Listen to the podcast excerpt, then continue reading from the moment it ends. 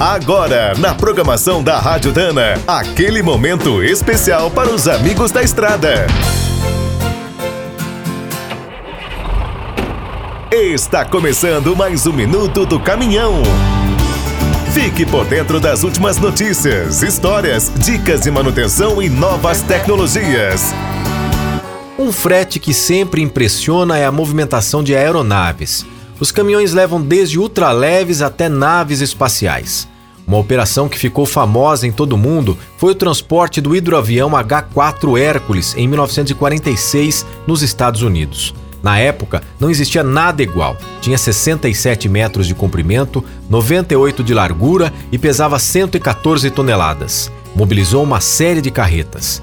Atualmente, a francesa Airbus também precisa dos caminhoneiros para fabricar o A380, seu enorme avião de dois andares.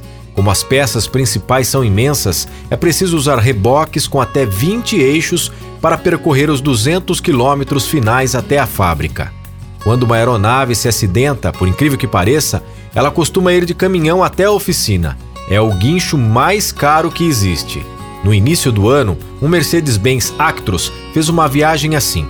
Percorreu 750 quilômetros na Alemanha, levando um Airbus A320.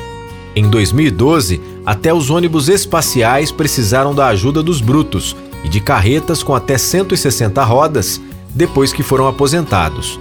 Numa operação que custou dezenas de milhões de dólares, eles foram enviados para museus na Flórida, Califórnia, Virgínia e Nova York.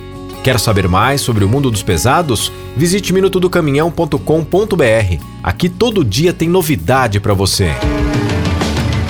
O Minuto do Caminhão é um oferecimento de Spicer e Álvaros, a dupla imbatível em componentes de transmissão, suspensão e direção. Quem é do trecho já sabe, para ficar bem informado, a Rádio Dana é sempre a melhor sintonia.